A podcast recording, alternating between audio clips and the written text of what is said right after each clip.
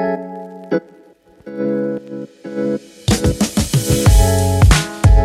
Fala pessoal, estamos começando mais um Chakra Talk. Hoje o nosso episódio de número 17. E esse episódio foi bem especial porque nós gravamos ele na aula da pós-graduação de plantação e revitalização de igrejas do CTPI da FATEV. E lá nós tivemos uma conversa com o Ricardo Agreste, mais o Ricardo Augusto, e a gente conversou um pouco sobre algumas perguntas que nós tínhamos sobre o assunto de eclesiologia missional. E eu queria pedir a paciência de vocês, principalmente no começo do episódio, porque a gente estava com os ajustes de áudio. No começo a gente tem ali ali é, o áudio tá um pouco ruim, mas logo logo já, já melhora e já fica legal pra gente, tá bom? E é isso aí. Que Deus nos abençoe. Acompanha aqui.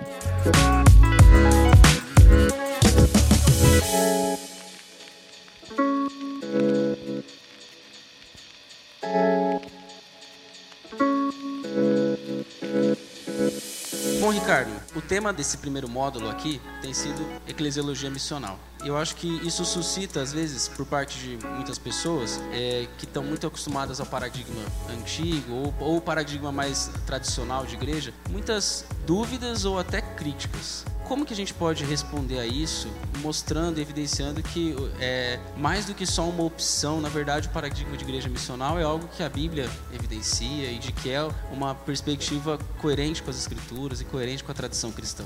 Bom, essa eu acho que seria uma boa pergunta para o Ricardo fazer na avaliação que a turma vai fazer, né? É, quais são as, as bases bíblicas para você afirmar que a igreja só é igreja quando é fora. E eu diria que ah, nós procuramos trabalhar aqui no curso mostrando como no Antigo Testamento o DNA do povo de Deus, ah, nascendo ali em Abraão, ah, Deus chama Abraão com um propósito claro: ser bênção para os dispersos em Babel.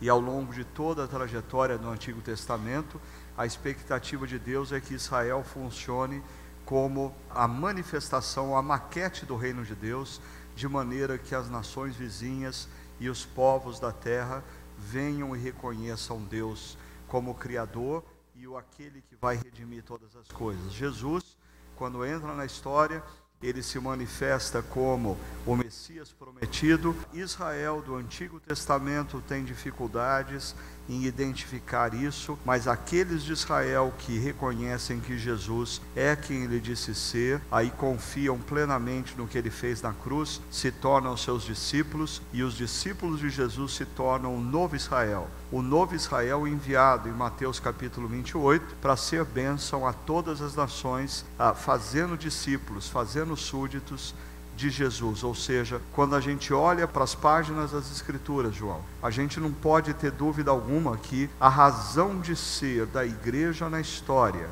é a missão. Logo, missão não é algo que a igreja faz, missão é algo que a igreja é. Eu acho que muita confusão que existe no nosso meio evangélico é decorrente do que aconteceu no movimento missionário moderno. Porque apesar do movimento missionário moderno ter sido uma grande bênção, porque ah, pessoas foram enviadas para lugares distantes e abençoaram povos em lugares distantes. Mas o movimento missionário moderno criou um paradigma que é a igreja é missionária quando ela envia missionários para terras distantes, sustenta financeiramente esses missionários e ora por esses missionários. Mas o, o grande problema que o movimento missional, começando com Leslie Newbegin, traz é que enquanto as igrejas enviavam missionários para terras distantes, o seu próprio contexto, a Europa e Estados Unidos, ah, foi sendo gradativamente paganizado. Então, ah, existe esse repensar da igreja como uma comunidade que não é missão apenas para os povos distantes, é uma comunidade que é missão para as pessoas que estão do outro lado da rua, para as pessoas que passam na calçada. A igreja precisa entender a cultura dessas pessoas, assim como um missionário enviado para a China tem que entender a cultura da China e a igreja tem que comunicar o evangelho transformador para as pessoas no contexto em que nós nos encontramos.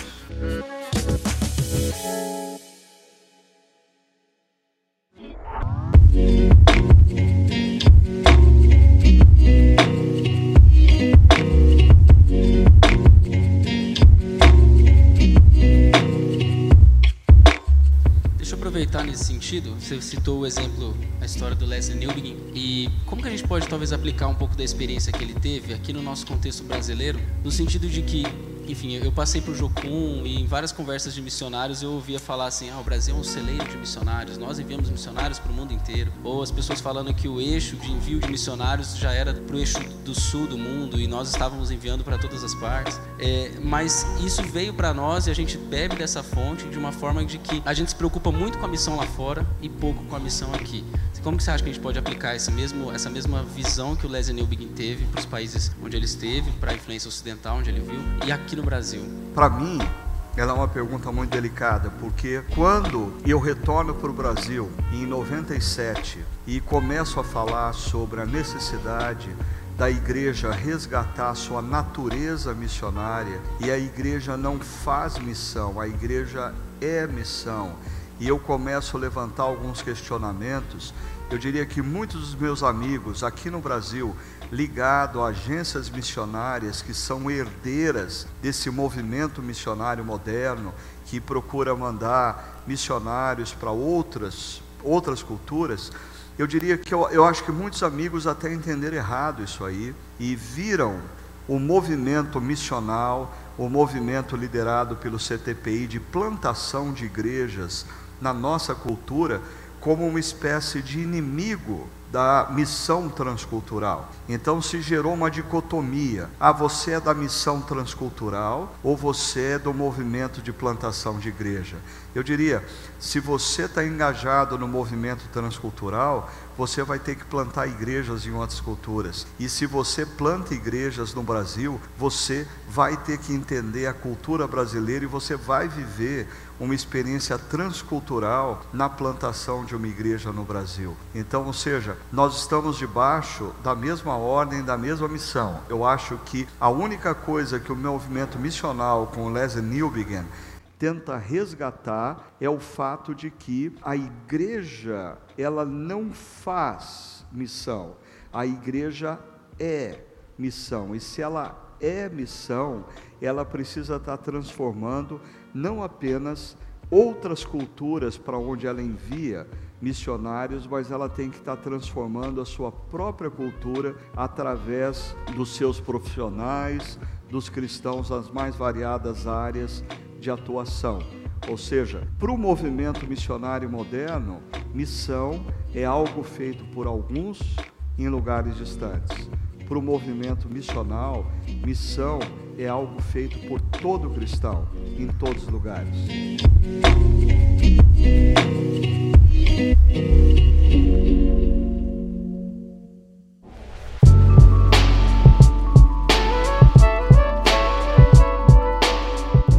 Todos vocês. Eu sou o Ricardo Augusto, como o JV falou, e eu sou o coordenador pedagógico da pós Implantação e Revitalização do CTPI, que é um sonho antigo do Ricardo, né? E Ricardo, você comentou de cultura nas duas respostas ao João. E mais cedo na aula de hoje, para os alunos, você falou de exegese cultural. É, qual que é a importância e quais seriam as dicas que você daria para a gente poder fazer uma boa exegese cultural?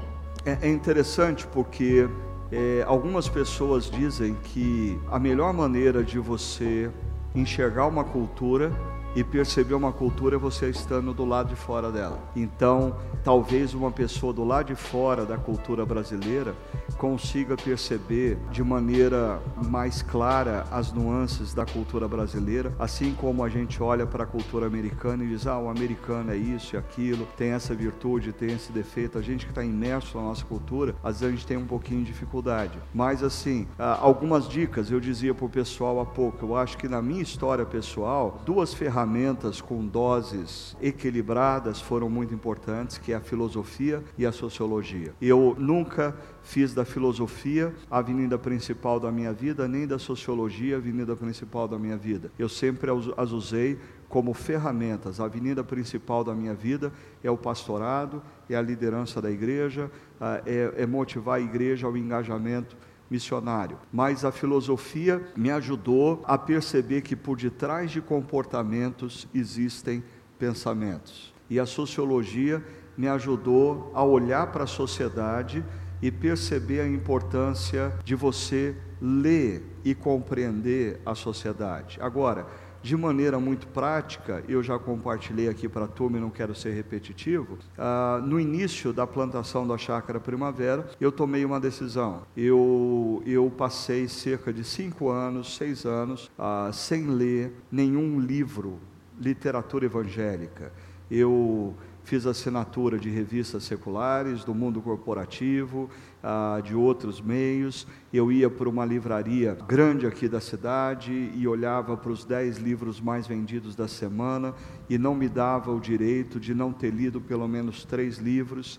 E isso me colocou em contato com o que as pessoas estavam lendo. E outra coisa que eu acho que é importante, que eu também falei para a turma aqui, é não fazer do momento de você assistir um bom filme no cinema ou uma boa série na TV, um momento de mera recreação e distração. Acho que é um tremendo perigo você fazer disso um momento de distração. Eu diria, quando eu assisto uma série na TV, quando eu assisto um bom filme no cinema, aquele é um momento de pesquisa para mim. Eu estou atento porque, como eu mostrei para o pessoal aqui na turma, a gente deu um exemplo, né? Que tudo o que aconteceu na nossa cultura e todas as mudanças que aconteceram na nossa cultura já estavam sendo retratadas em séries de TV desde a década de 60. Eles são como que assim profetas da cultura. Eles já estavam anunciando o que ia acontecer, mas muitas vezes a gente não percebe que por detrás daquele seriado, por detrás daquela música, daquela peça de teatro, eu diria, o mundo das artes é, tem esse caráter profético de antever o que vai emergir. Por isso a gente precisa estar atento ao que acontece ah, em todas as manifestações artísticas da sociedade.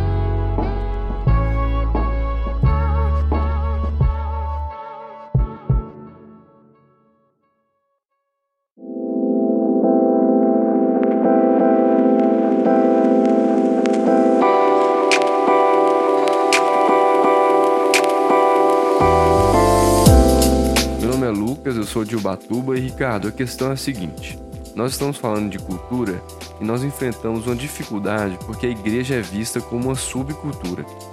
Como então a gente faz para fugir dessa marginalização da igreja, é, sendo relevante na sociedade e sendo contracultural? Legal, obrigado Lucas. Eu acho que o, o, Lucas traz dois conceitos muito importantes, inclusive que a gente talvez não tenha abordado aqui durante as nossas aulas, mas o primeiro conceito é de subcultura. Ah, eu concordo, a, a igreja ela tem uma cultura de gueto. Existem frases que só são ditas por quem pertence ao gueto.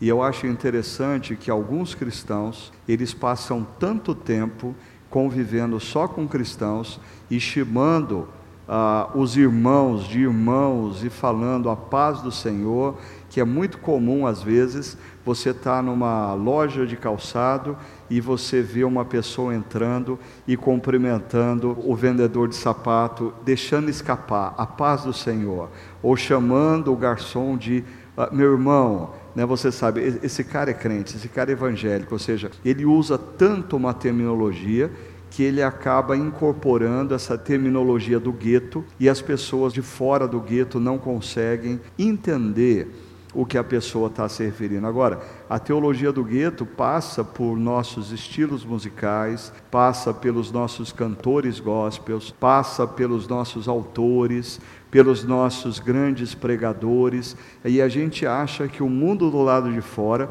escuta a mesma música que a gente escuta, lê a mesma coisa que a gente lê, escuta as mesmas pessoas que a gente está escutando nas pregações, e não é verdade. Então, é muito difícil a igreja perceber que essa subcultura, essa cultura de gueto, ela se torna muitas vezes uma grande barreira para que as pessoas de fora da igreja venham para a igreja, adentrem na igreja e entendam o que está acontecendo. Agora, por outro lado, o Lucas ele levanta um outro conceito que é muito importante, que é o da contracultura.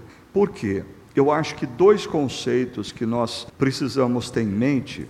O primeiro quando a igreja ela aceita o desafio de fazer diferença na sua cultura, ela precisa fazer um movimento que a gente chama de contextualização. Ela precisa incorporar a linguagem da cultura, ela precisa incorporar o jeito de algumas coisas na cultura. O pastor Tim Keller diz que contextualização não é oferecer para as pessoas o que elas querem. Contextualização é oferecer as respostas de Deus para os problemas que as pessoas têm quer elas queiram, quer elas não queiram, mas se elas não quiserem acolher a resposta, que seja depois que elas tenham compreendido qual é a resposta. Então, um movimento é a contextualização, a contextualização do nosso estilo musical, a contextualização do nosso estilo de liderança, a contextualização do nosso estilo de pregação. No entanto, existem igrejas que correm um risco, existem cristãos que correm um risco. Ao se contextualizarem, eles se deixam consumir pela cultura ao ponto deles perderem a identidade. Ou seja, não tem diferença nenhuma entre aqueles cristãos e as pessoas que não são cristãs. Quando isso acontece, esses cristãos falharam na compreensão de que, ao mesmo tempo que nós precisamos ir ao encontro da cultura se contextualizando, nós precisamos nos apresentar como contracultura. E deixa eu dar um exemplo de contracultura. É, na chácara, a gente vai começar uma série agora em fevereiro, aproveitando duas coisas. Primeiro, época de carnaval, na cultura brasileira, é época supostamente das pessoas serem felizes. E uma outra coisa que é, no mundo atual, existe um grande levante acerca da questão da felicidade. O curso mais frequentado hoje na Universidade Harvard, nos Estados Unidos, é um curso sobre felicidade. Um dos livros mais vendidos hoje no Brasil é um livro do Pondé, do Karnal e do Cortella, uh, chamado Felicidades Modos de Usar. Então, nós vamos eh, trabalhar o conceito felicidade, ou seja, a gente vai ter uma série de pregações, felicidades. Então, a gente está se contextualizando ao que está acontecendo. No entanto, nós vamos estudar a felicidade a partir das bem-aventuranças, que é uma contracultura. A gente vai dizer para as pessoas: Jesus disse, bem-aventurados os pobres, bem-aventurados os que choram. Então, você contextualiza se movendo na direção da cultura, mas a mensagem é uma contracultura. A gente está preparando uma série também para o segundo semestre relacionado a redes sociais, para que cristãos compreendam o que acontece nas redes sociais e o comportamento delas. Essa série vai estar baseada na seguinte proposta: Jesus entrou no grupo. E o que aconteceria se Jesus entrasse no grupo? O que a gente postaria? O que Jesus diria dos nossos posts? O que Jesus curtiria? Será que Jesus curtiria o narcisismo de alguns pastores, cantores e músicos evangélicos? Será que Jesus daria um curtir? Será que Jesus, quando visse que você curtiu, ele curtiria a sua curtição? o que, que aconteceria se Jesus entrasse no grupo? Então, nós vamos trabalhar o conceito das redes sociais, que é contextualização. Está todo mundo inserido hoje em redes sociais. No entanto, a mensagem é contra a cultura. A gente vai mostrar como o comportamento de muitos cristãos na rede social não é o comportamento que Jesus teria. Logo, a gente precisa repensar o nosso comportamento para com as redes sociais e nas redes sociais. Só exemplificando, é um grande desafio se contextualizar, se aproximando da cultura, se aproximando da coloração da cultura, sem se deixar consumir e sempre não negociando a mensagem. E a mensagem, ela vai ser uma contra cultura, ela vai sabotar os alicerces da cultura secular.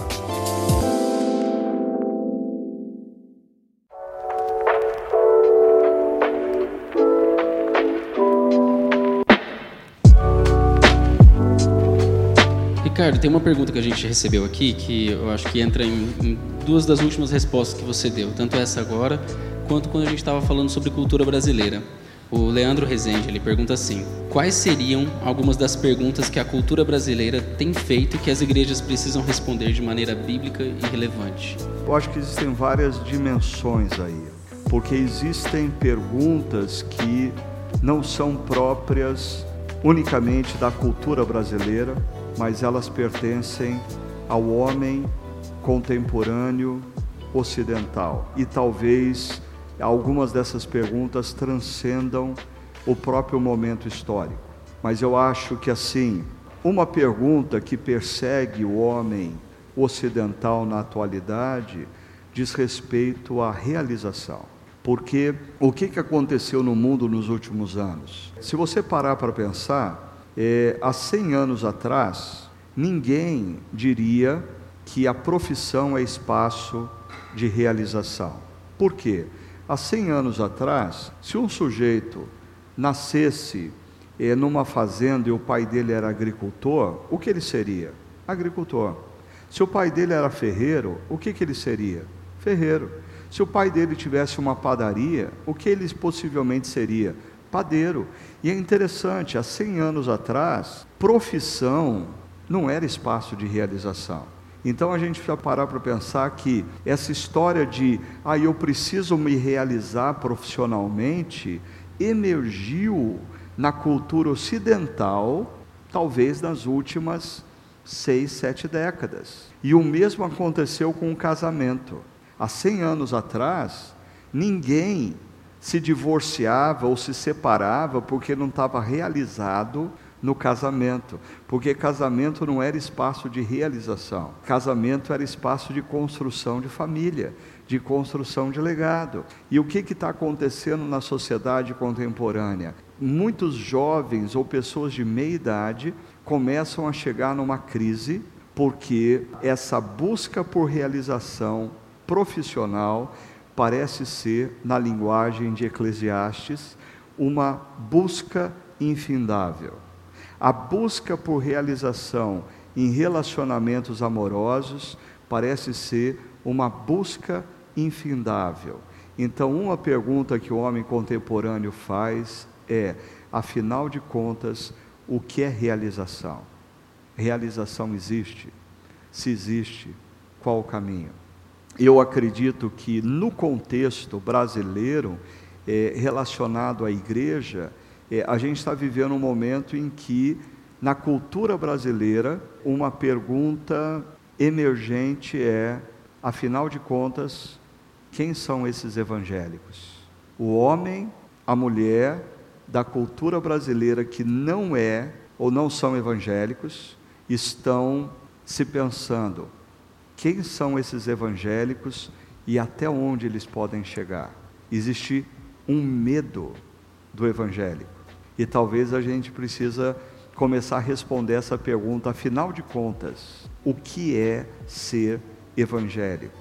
Porque eles estão nos definindo a partir do que eles estão vendo nas manchetes de jornal ou nos programas televisivos evangélicos. Isso está gerando uma caricatura e uma caricatura que gera medo. Eu diria que muitos brasileiros que não têm contato com o mundo evangélico, eles estão olhando hoje os evangélicos como um exército xiita que está determinado a tomar o poder. E quando os xiitas evangélicos tomarem o poder, nós vamos perder toda a liberdade no nosso país.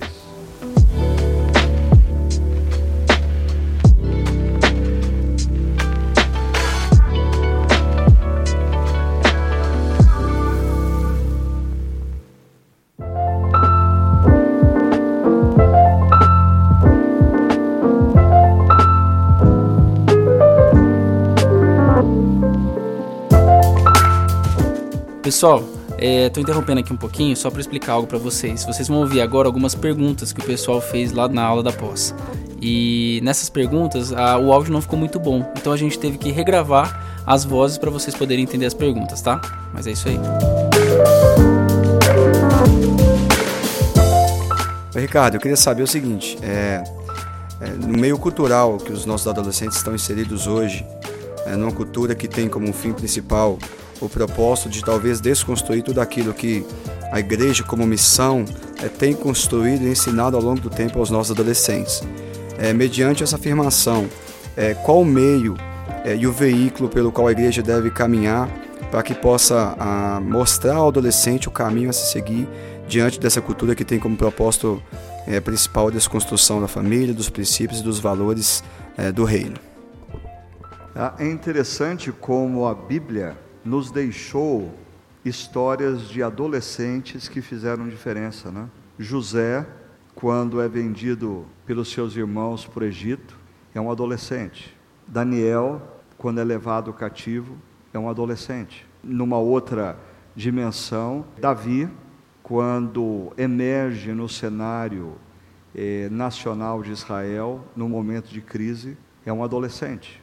Eu acho que, talvez, Lucas, uma das coisas que a gente deva resgatar nos nossos adolescentes é o protagonismo deles. Porque muito foi dito, é, num passado recente, que a adolescência se prolongou e hoje nós temos jovens que são adolescentes. Então, o sujeito já tem os seus ah, 30, 35 anos de idade e se veste como adolescente, fala como adolescente, pensa como adolescente.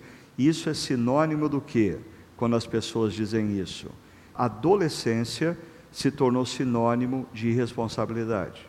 E talvez por um erro dos próprios pais, que também já foi muito dito isso, assumiram uma proposta de relação na qual eles não queriam que os seus filhos passassem pelas frustrações que eles passaram. Então, eles protegem os seus filhos de frustrações. Isso faz com que o adolescente se veja como alguém, primeiro, que está aí para aproveitar a vida mesmo. Segundo, que os pais existem para pagar a diversão deles. Terceiro, ninguém espera responsabilidade por parte deles.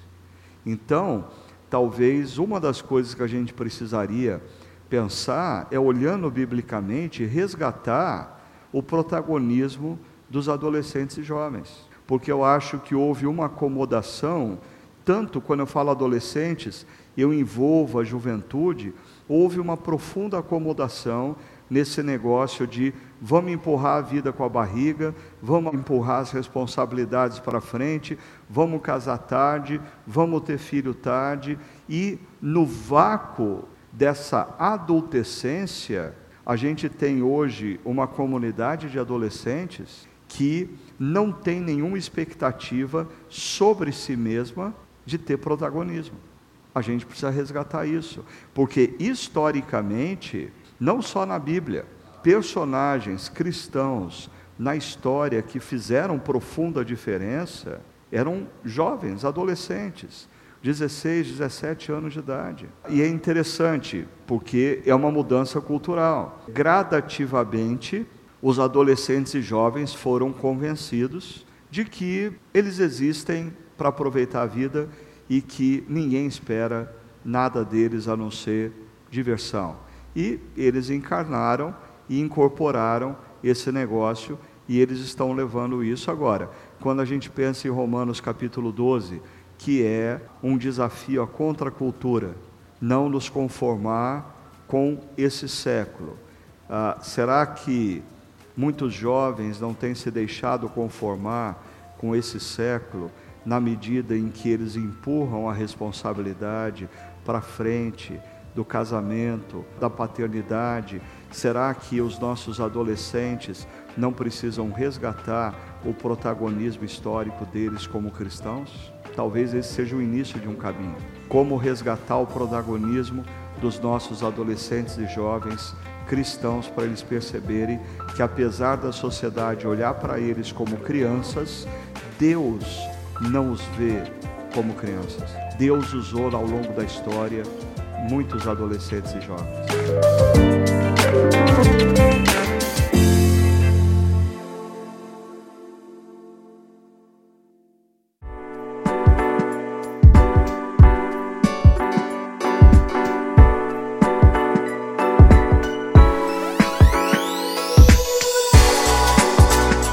Ricardo, aqui na, durante as aulas você falou um pouco sobre adoração inclusiva e você falou um pouco sobre a ideia do, da igreja para os de fora, de que não era bem assim, como é que você tratava isso.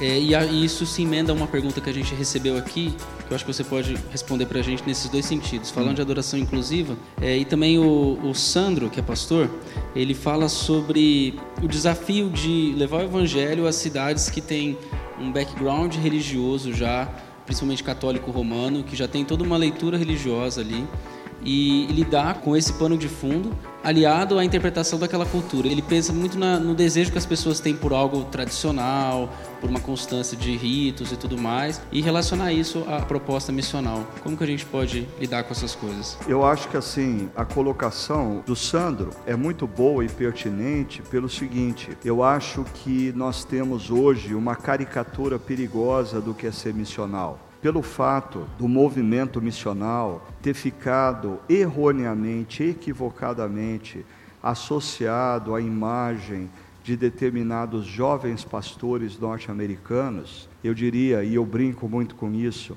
para muitas pessoas ser missional hoje é ser careca, ser barbudo, é usar jeans rasgado, uh, sapatilha e ter tatuagem. Aí você é missional. Não, isso não significa ser missional. É, pode ser, inclusive, que isso significa que você se deixou formatar por uma cultura de maneira acrítica. Agora, pode ser que isso seja missional se Deus enviou você para alcançar pessoas assim. E eu costumo dizer que ser missional é a capacidade de um pastor, de um líder cristão, transpor barreiras culturais, e quando você transpõe barreiras, você está abrindo mão das suas preferências para você se tornar mais próximo daqueles que Deus enviou você para alcançar. Exemplo: Jesus, sendo Deus, diz Filipenses capítulo 2, se fez homem, se fez judeu, se fez servo para comunicar a mensagem. O apóstolo Paulo diz que ele se fez de tudo para com todos, a fim de alcançar alguns. Então, vamos colocar os pontos dos is aí. Por exemplo, no Nordeste brasileiro, na cidade de Recife e algumas outras cidades, é uma igreja que alcançou inúmeras pessoas, aonde o, o falecido bispo Robson Cavalcante era o supervisor da região, ah, apesar da igreja anglicana ter ah, vieses ah, liberais, a igreja na região do Nordeste, naquela região, é uma igreja que tem muito do Evangelho, e a igreja anglicana cresceu grandemente naquela região. E uma das explicações para o crescimento da igreja anglicana naquela região é que as pessoas que vêm do catolicismo, elas justamente se adaptam e elas se sentem confortáveis com os rituais. Então, às vezes o jovem pastor, o sonho dele é ter uma igreja pop. O sonho dele é ter uma igreja pintada de preto, com luzes, ah, piscando, ele de camiseta apertada, calça jeans rasgada, um monitor de TV no fundo ou qualquer coisa parecida. Mas isso não significa que é esse o modelo de igreja que vai alcançar pessoas do interior do estado de Minas Gerais, pessoas do interior de Goiás, ribeirinhos da região do Rio Amazonas. Então, a gente precisa resgatar esse conceito. Ser missional não pode estar condicionado a um modelo de igreja. Ser missional é a sua capacidade de, se Deus te enviar para um grupo de pessoas, você ter a capacidade de abrir mão das coisas que você gosta para se tornar um deles, a fim de comunicar o evangelho transformador para a vida deles. E isso é um desafio porque eu às vezes me deparo com jovens pastores, e aqui falo com muito carinho e amor por eles, porque parte, ah, eu acho que do meu momento de vida, ah, diz respeito a investir, cuidar de jovens pastores, mas às vezes eu percebo assim, jovens pastores que, diante de determinados desafios, dizem assim: Ah, você sabe, eu acho que esse não é o meu perfil.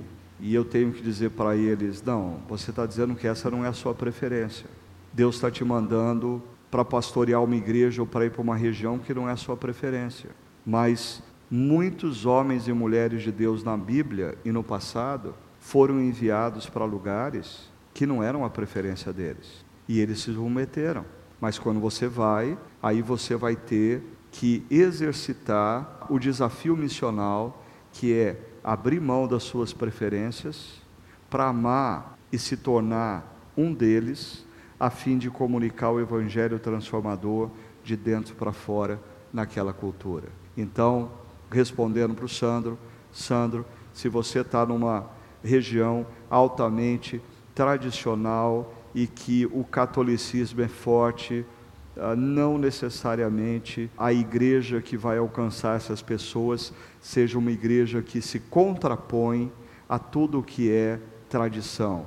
Às vezes, a igreja que vai alcançar essas pessoas é uma igreja que tem tradições protestantes e que alcança um ponto de contato que é um vazio interior daqueles que estão dentro do ritualismo católico romano. E, e, sobre a adoração inclusiva, como que a gente pode pontuar isso? Principalmente nesse contexto, a gente está falando bastante do contexto brasileiro, onde nós temos em cada cidade, em cada região, um tipo de percepção de valores diferente. Como que a gente pode colocar uma adoração inclusiva, considerando a linguagem das pessoas que estão ali?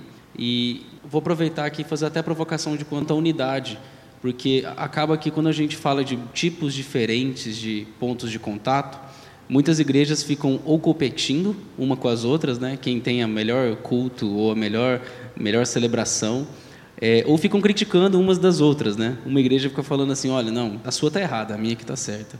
Então, como que a gente lida com isso? Primeiro, eu acho que assim, quando você faz uma opção pela adoração inclusiva, você sai dessa briga, porque essa briga é entre evangélicos. É uma briga de quem tem o louvor mais legal, quem está certo, se é a igreja com a liturgia tradicional ou a liturgia mais pop gospel. Quando você diz, não, é, nós vamos construir na nossa comunidade uma adoração inclusiva. O que, que significa isso? Primeiro, muito importante você perceber que a adoração inclusiva, que é um conceito defendido pelo Tim Keller, não tem absolutamente nada a ver com o que foi defendido por muitos anos por Bill Hybels e Rick Warren quando eles falavam do Seeker Sensitive Service. O Seeker Sensitive Service, ah, o culto para aqueles que estão em busca, ah, foi uma metodologia usada por muitos anos na Willow Creek e também ah, na igreja do Rick Warren ah, e é interessante, se você vai hoje na Willow Creek, eles abandonaram isso. Hoje eles reconhecem que foi um erro, que foi um equívoco, porque através do Seeker Sensitive Service, eles criaram, segundo a própria linguagem da Willow Creek, simpatizantes da igreja e não discípulos de Cristo. Então, uh, o Seeker Sensitive Service tenta criar um culto para os de fora, a ponto de, por exemplo, eh, não tem nem oração, porque a oração é um bloqueio para os de fora. Então, a gente canta uma música popular para se conectar com os de fora, faz uma saudação. O, o Seeker Sensitive Service chegou ao ponto de nem se ler o texto bíblico, porque o texto bíblico gera barreira. Ou seja, esquece disso. adoração inclusiva tem uma base. adoração a gente só deve a Deus, não deve a ninguém e nenhum homem. Então, quando você elabora uma liturgia baseada na adoração inclusiva, a adoração é a Deus. Mas nós vamos adorar a Deus de uma maneira que as pessoas de fora entendam o que nós estamos fazendo. Então, a adoração inclusiva tem muito mais a ver com a linguagem do que com estilo. Você pode ter um estilo tradicional e ter uma adoração inclusiva. Você pode ter um estilo mais contemporâneo e ter uma adoração inclusiva. E o contrário também é verdadeiro. Você pode ter um estilo contemporâneo e não é nada inclusivo. Ou seja, eu participo às vezes de encontros de igrejas que o sujeito que está lá à frente dirigindo louvor manda todo mundo ficar em pé e vamos cantar, e é 50, 60 minutos o povo cantando, dançando, é, com coreografia. Ok, é um estilo que evangélicos gostam, mas isso não é nada inclusivo. Uma pessoa que nunca pisou numa igreja, ela vai estar naquele meio e ela não sabe cantar música, ela não sabe a coreografia e mais, hein? O líder do louvor vai começar a dizer assim: "Tô vendo gente que não está mexendo a boca, hein? Ó, oh, se você não cantar, eu vou te chamar aqui na frente para cantar. Vamos lá, gente, vamos cantar. Ó, tô vendo gente que não está se movimentando. Levanta o braço aí, pula para a esquerda." O cara que não é cristão, num contexto desse, ele fica tão desesperado que pela primeira vez na vida ele ora. Ele diz: Deus, por favor, me liberta dessa situação.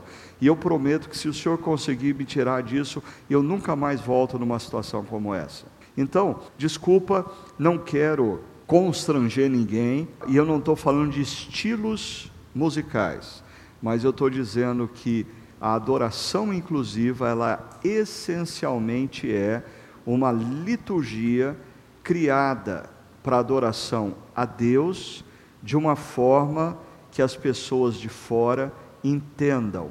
Base bíblica: grande parte dos salmos, que são os cânticos de Israel, são salmos que Israel canta com a presença dos outros povos e constantemente convidando as outras etnias da terra para virem e adorarem o Deus que, se as outras etnias não conhecem Deus como redentor, nos salmos eles são convidados para adorar como Deus criador. Então, eu acho que é importante a gente perceber a distinção entre adoração inclusiva e seeker sensitive service e ao mesmo tempo distinguir de vez. Tem muita igreja pop que não é inclusiva. E tem igrejas, como eu citei, a anglicana em Recife, que são, tem um estilo tradicional e são inclusivas.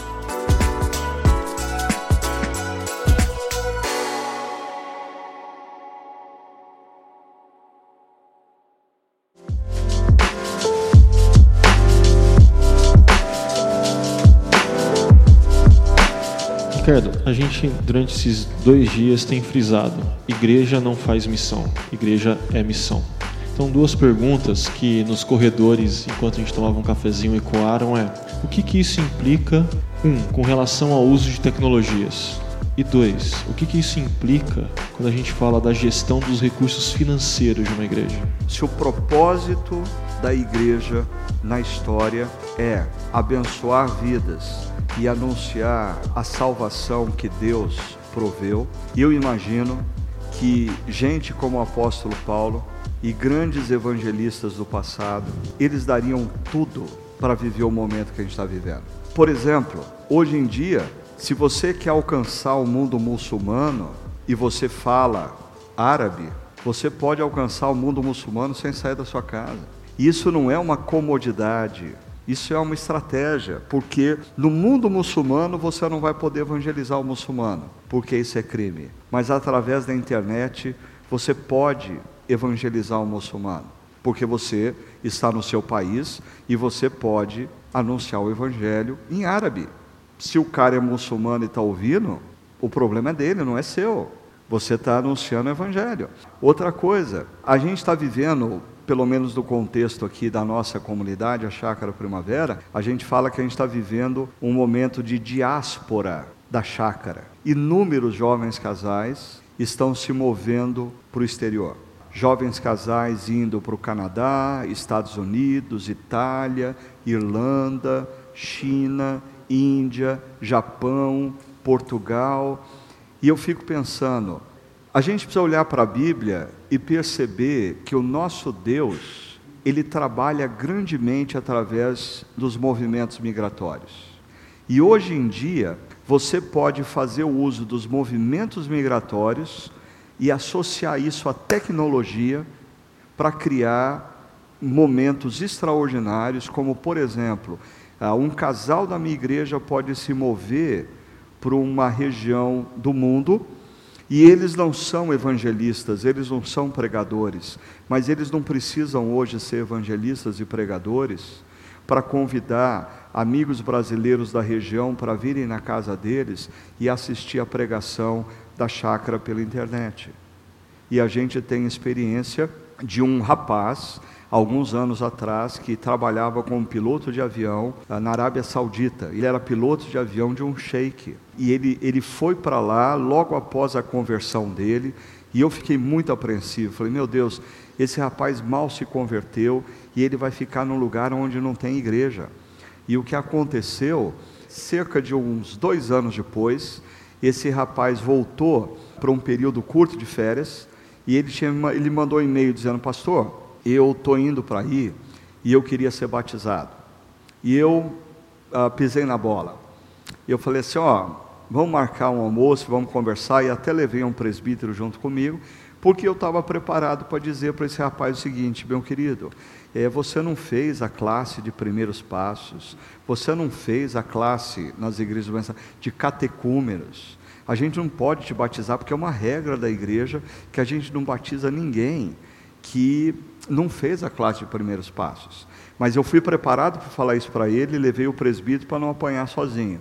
Aí eu perguntei para ele, e aí como é que está? E ele começou a contar a experiência dele como piloto na Arábia Saudita, e ele disse, pastor, eu há dois anos eu tenho acompanhado é, os cultos, e ele começou a me falar das pregações, e eu comecei a perceber que ele se lembrava mais das pregações do que a maioria das pessoas presenciais na igreja, e ele disse que começou a convidar amigos brasileiros que estavam lá para assistir a pregação com ele, e ele começou a discipular esses amigos, e aí ele ficou com medo, porque é proibido na Arábia Saudita você convidar uma pessoa para assistir um culto de outra religião, mas então ele foi na embaixada brasileira nos Estados Unidos e ele convenceu o embaixador a abrir um espaço para eles terem um culto dentro da embaixada brasileira, e aí o sinal ah, da internet da chácara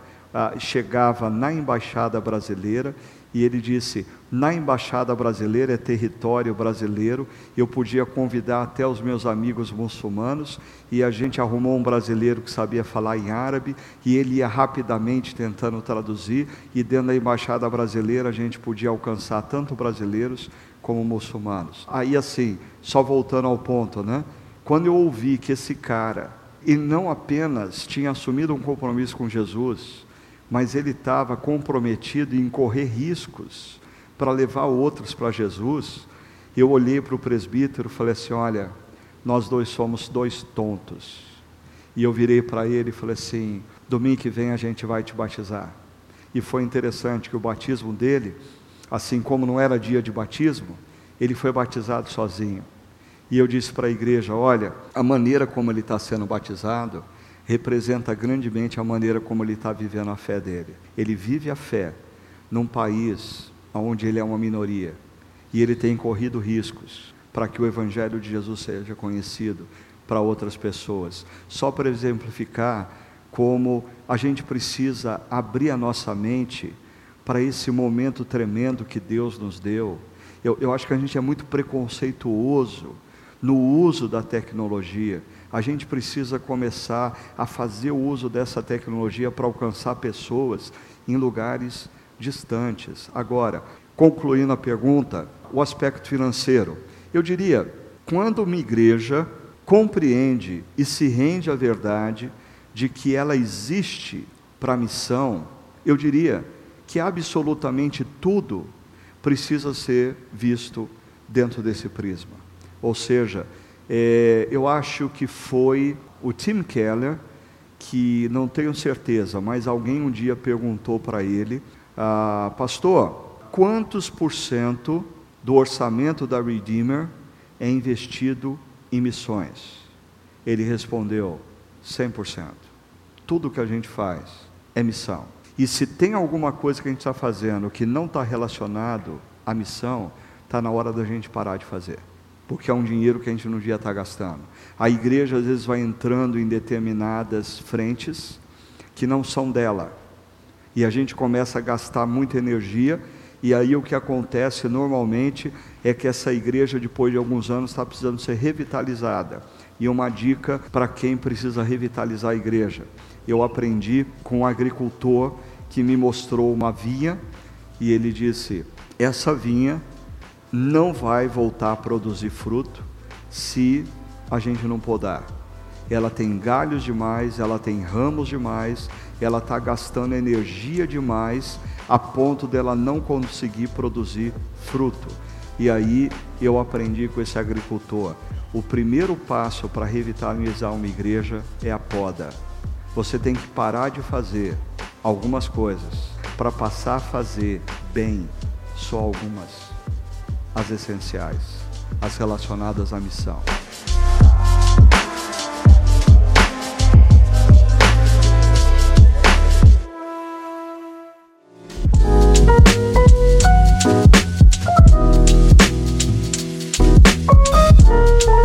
Eu sou Amanda, de Ribeirão Preto, mas eu moro em Campinas.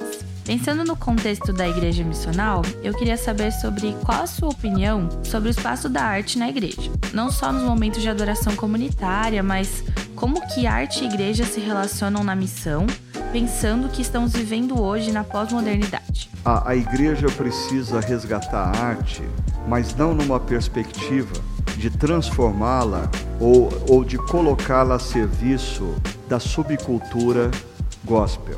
Nós precisamos resgatar a arte integrando diferentes manifestações artísticas à mensagem que nós estamos anunciando.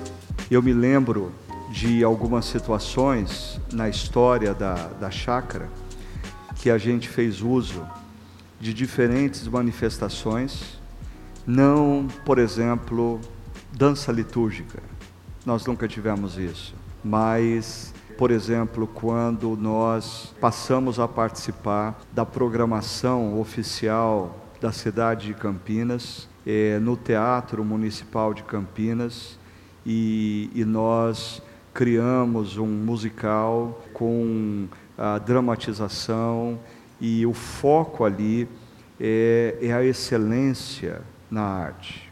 Ah, e pessoas que não são cristãs e que jamais viriam na igreja vão, apreciam, e eu diria que uma das grandes surpresas que essas pessoas demonstram para a gente pensar: nossa, eu, eu não sabia que igreja fazia coisas tão excelentes, tão significativas na área da arte. Nós somos conhecidos como pessoas que sucateamos a arte, colocando a arte a serviço de uma cultura gospel. Mas eu queria ampliar dizendo que eu acho que nós não apenas precisamos pensar na utilização, no resgate da arte dentro da igreja. Eu acho que nós estamos vivendo um momento onde é urgente, urgente, urgente que a gente incentive pessoas que lidam com a arte a não deixarem o mundo.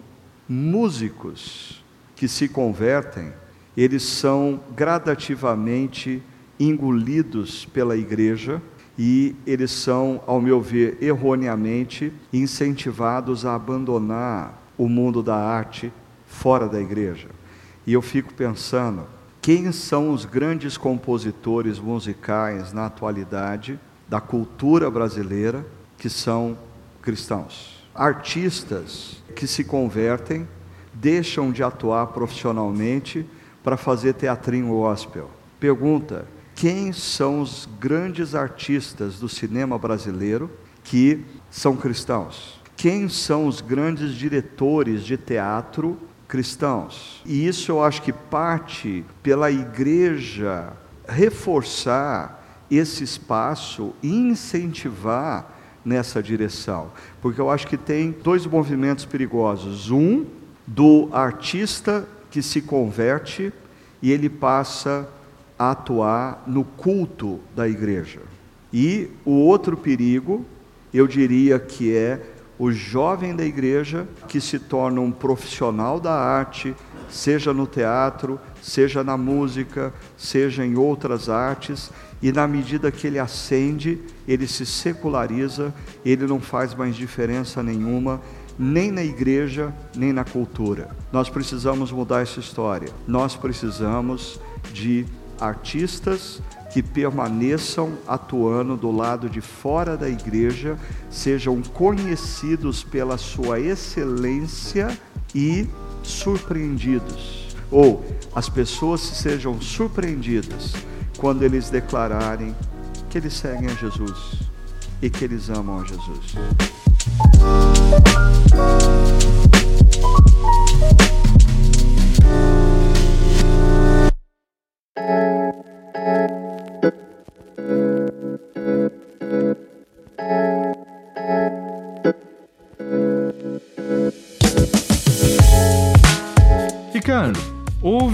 Crescimento muito grande de algumas igrejas que você colocou no livro, como pequenas empresas, bacão de serviços. São igrejas que utilizam muito da televisão e investem muitos recursos nos meios de comunicação. Né?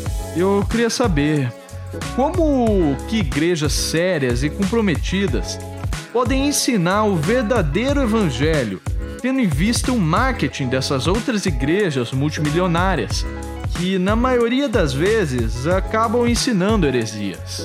É, eu não sei se o que eu vou dizer é o caminho que você quer ouvir ou que outros querem ouvir, mas eu acho que existe uma dimensão da nossa missão no mundo contemporâneo que tem paralelos com o que aconteceu com os pais do deserto.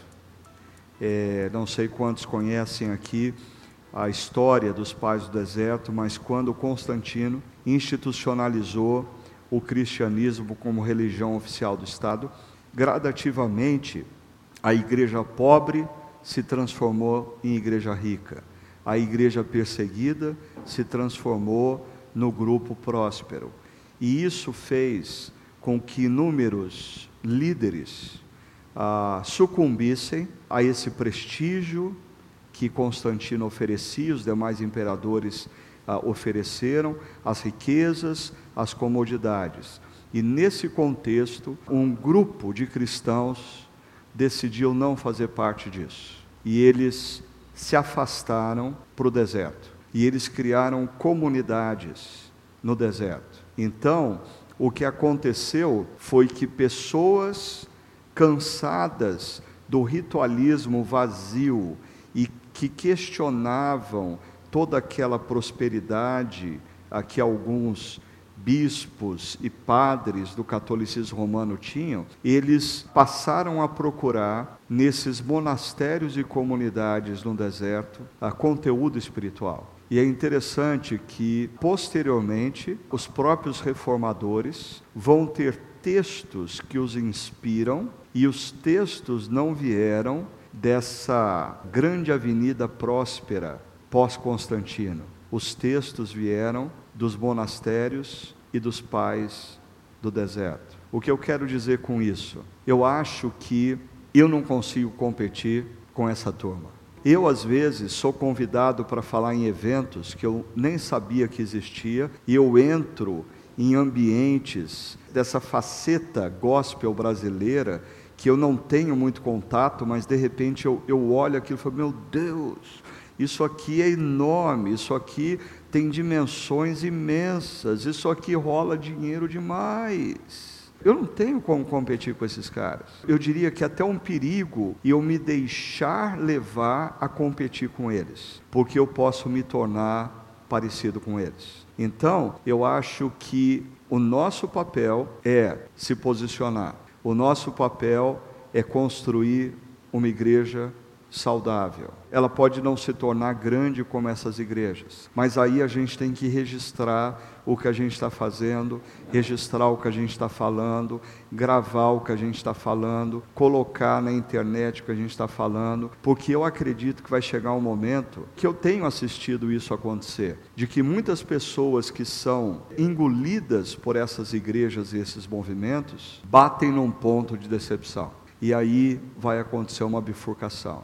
Algumas dessas pessoas talvez vão dizer assim: eu não quero mais nada com evangélicos, eu já fui evangélico, eu não acredito nisso. Ou pode ser que aconteça o que está acontecendo com algumas pessoas. Ela bate num ponto de decepção e exaustão e ela fala: eu preciso procurar alguma coisa que seja consistente. E eu termino a resposta contando uma experiência real de um grupo de uma cidade é, do interior de São Paulo. Um jovem pastor de uma igreja neopentecostal muito grande, e esse jovem pastor estava procurando conteúdo para a pregação dele de domingo. E ele chegou através da internet nas pregações da chácara e ele começou a se alimentar daquilo e ele começou a replicar o que a gente pregava dentro da igreja dele. Chegou um momento que o grande líder, o dono da igreja, o cara que estava ganhando muito dinheiro, disse para ele: Meu filho, você não pode continuar pregando nessa igreja as coisas que você está pregando. Aí ele disse: ah, Pastor, mas biblicamente eu estou convencido que o que eu estou pregando é bíblico, o que o senhor está pregando não é. Então eu vou sair da igreja. Aí ele e um grupo de pessoas vieram conversar com a gente dizendo o que a gente tem que fazer. E aí a gente apoiou esse grupo e eles formaram uma igreja saudável, consistente, na mesma cidade e começaram a alcançar muitas pessoas. E eles saíram desse movimento utilitarista desse, dessa igreja que é um balcão de prestação de serviços religiosos, eles saíram quando eles compreenderam o Evangelho e, mais uma vez, eles foram alcançados pelo Evangelho através da tecnologia. Um certo pastor presbiteriano disse um tempo atrás que para ser pastor na igreja dele é necessário uma série de etapas e para construir uma igreja outras etapas. Existem outras igrejas que esse processo é muito mais rápido e dinâmico. Enquanto a gente abre uma igreja, eles abrem 100.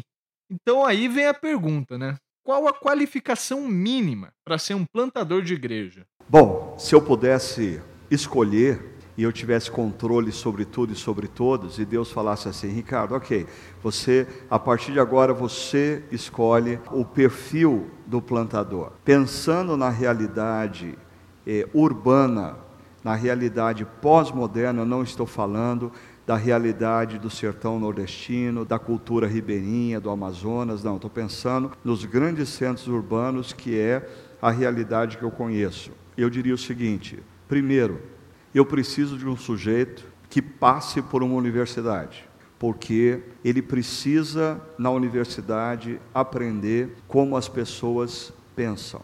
Segundo, esse sujeito tem que ter trabalhado um tempo no mundo corporativo, porque ele precisa aprender como as pessoas trabalham. Então, quando você tem um sujeito que no seu perfil ele já passou pela universidade e ele já passou pelo mundo corporativo, ele já aprendeu como o mundo pensa e ele já aprendeu como as pessoas trabalham. Aí fica muito mais fácil eu simplesmente acrescentar para ele a formação em Bíblia e teologia. O que acontece hoje em dia é que a igreja oferece uma longa formação em Bíblia e teologia, mas esse sujeito não sabe como o mundo pensa e ele nunca trabalhou. Então, para mim, é, um dos grandes problemas que nós enfrentamos é que o sujeito, da noite para o dia, se torna líder de 80, 100, 200 pessoas, e às vezes ele nunca foi líder nem de uma equipe de trabalho, de uma empresa, uma equipe com cinco pessoas. Ele não sabe como liderar, ele não sabe como conduzir pessoas. Mas eu queria terminar dizendo que eu aprendi com o pastor David Nicholas, quando eu entrei no escritório dele para apresentar o primeiro projeto de plantação que a minha igreja plantou, que foi na cidade de Vinhedo. Eu preparei o projeto todo bonitinho, com foto, com estatísticas tal, e entreguei na mão dele. E o pastor David Nicolas jogou o projeto ah, do lado na mesa e ele disse assim: Meu filho, eu quero saber uma coisa: quem é o plantador? Aí eu falei o nome do plantador. Ele falou assim: Eu quero fazer quatro perguntas rápidas para você. Primeiro, você confia na integridade desse sujeito? Porque se ele não for íntegro, eu não vou dar um dólar para esse projeto. Segundo, esse sujeito é apaixonado pelo Evangelho. No último ano ele já trouxe alguém para Jesus. Porque se esse sujeito não acredita ou não é apaixonado pelo Evangelho, eu não vou colocar um dólar nesse projeto.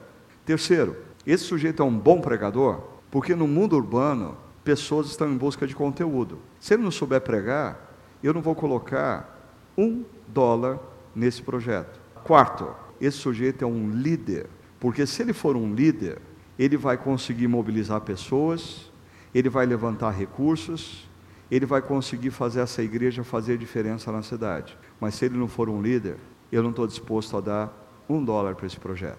Foi a melhor aula sobre perfil de plantador que eu já tive na minha vida. Um plantador precisa ser íntegro, apaixonado pelo Evangelho, ele precisa ser um líder e ele precisa ser um bom pregador.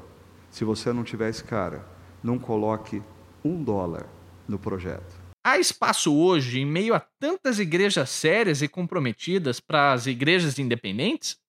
E queria saber também se pode misturar política, fé e os negócios. Eu acho que a gente precisa tomar cuidado com essa expressão igreja independente. Eu tenho acompanhado alguns jovens pastores que tomam a decisão de saírem de suas denominações e caminharem independentemente. E uma coisa que eu tenho dito para eles é que eles precisam tomar cuidado, porque quando você faz uma opção por deixar uma denominação e caminhar independentemente, é como uma peregrinação no deserto. Até o segundo ou terceiro dia, você tem algum referencial de onde você está. Depois de algum tempo, você olha para os lados e você perde completamente o referencial de onde você está.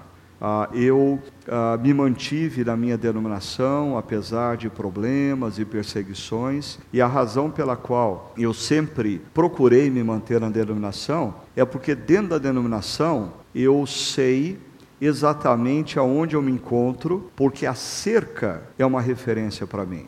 Então, por exemplo, ah, eu sei que eu estou na fronteira da minha denominação e tem uma cerca do meu lado. Agora, quando eu saio da cerca, ou a ilustração no deserto, ou navegação no mar é, sem bússola, quando chega ah, dois dias de navegação e você acorda uma manhã e você olha para o horizonte e você só vê a água e a pergunta é: para que lado fica a terra? Você não sabe. Então, eu tenho sugerido e, e, recomendado grandemente a esses jovens pastores que jamais, jamais fiquem sozinhos. Então eu acho que uma igreja independente, um pastor que começa uma igreja independente, a minha recomendação é: você precisa escolher três pastores mais experientes, sérios, e altamente comprometidos com a palavra, e você vai chamar esses três pastores e você vai dizer: vocês vão ser oficialmente o conselho de referência dessa nossa comunidade. Se eu começar a pregar besteira, está aqui no estatuto, vocês podem vir e dissolver essa igreja. Se eu começar a fazer mau uso do dinheiro, vocês podem vir e acabar com a igreja. É, é um princípio bíblico da importância da submissão mútua para a nossa própria sanidade. Todos nós precisamos de submissão. O fato de eu estar numa denominação e ter enfrentado oposição, eu sempre digo, num determinado momento da minha vida, a oposição me fez melhor. Porque quando eu sabia que tinha gente ouvindo as minhas pregações na internet, tomando conta de tudo que eu falava, para se eu falasse alguma besteira, me denunciar, eu me tornei um pregador mais zeloso, eu me tornei mais cuidadoso no que eu falo, eu me tornei mais profundo na palavra. Agora, quando você sai e não tem oposição, isso pode ser perigo, porque você vai perder a referência. Então você precisa de pessoas que cuidem de você. Então a minha sugestão, no caso, eu acho que existe espaço sim para igrejas independentes mas a minha recomendação é que essas igrejas tenham um conselho de referência sério que cuide dos seus pastores, Segundo, sempre que possível, essas igrejas estejam atreladas a alguma rede de igrejas, uma rede de igrejas que dê a essa igreja independente credibilidade e também uma rede que tenha também o direito de dizer essa igreja não prega mais o evangelho, ela não faz parte da nossa rede. Ou seja, se você está dentro de uma rede e você está debaixo de dois ou três pastores mais experientes, eu creio que você está num ambiente de proteção que vai te estimular a sanidade. E, por último, eu não posso transformar a igreja no meu negócio. E eu não posso usar a igreja para exercer poder político. O que eu tenho que fazer como pastor é, através da palavra, capacitar os meus crentes a pensarem a partir da cosmovisão cristã e votarem e participarem da política a partir da cosmovisão cristã.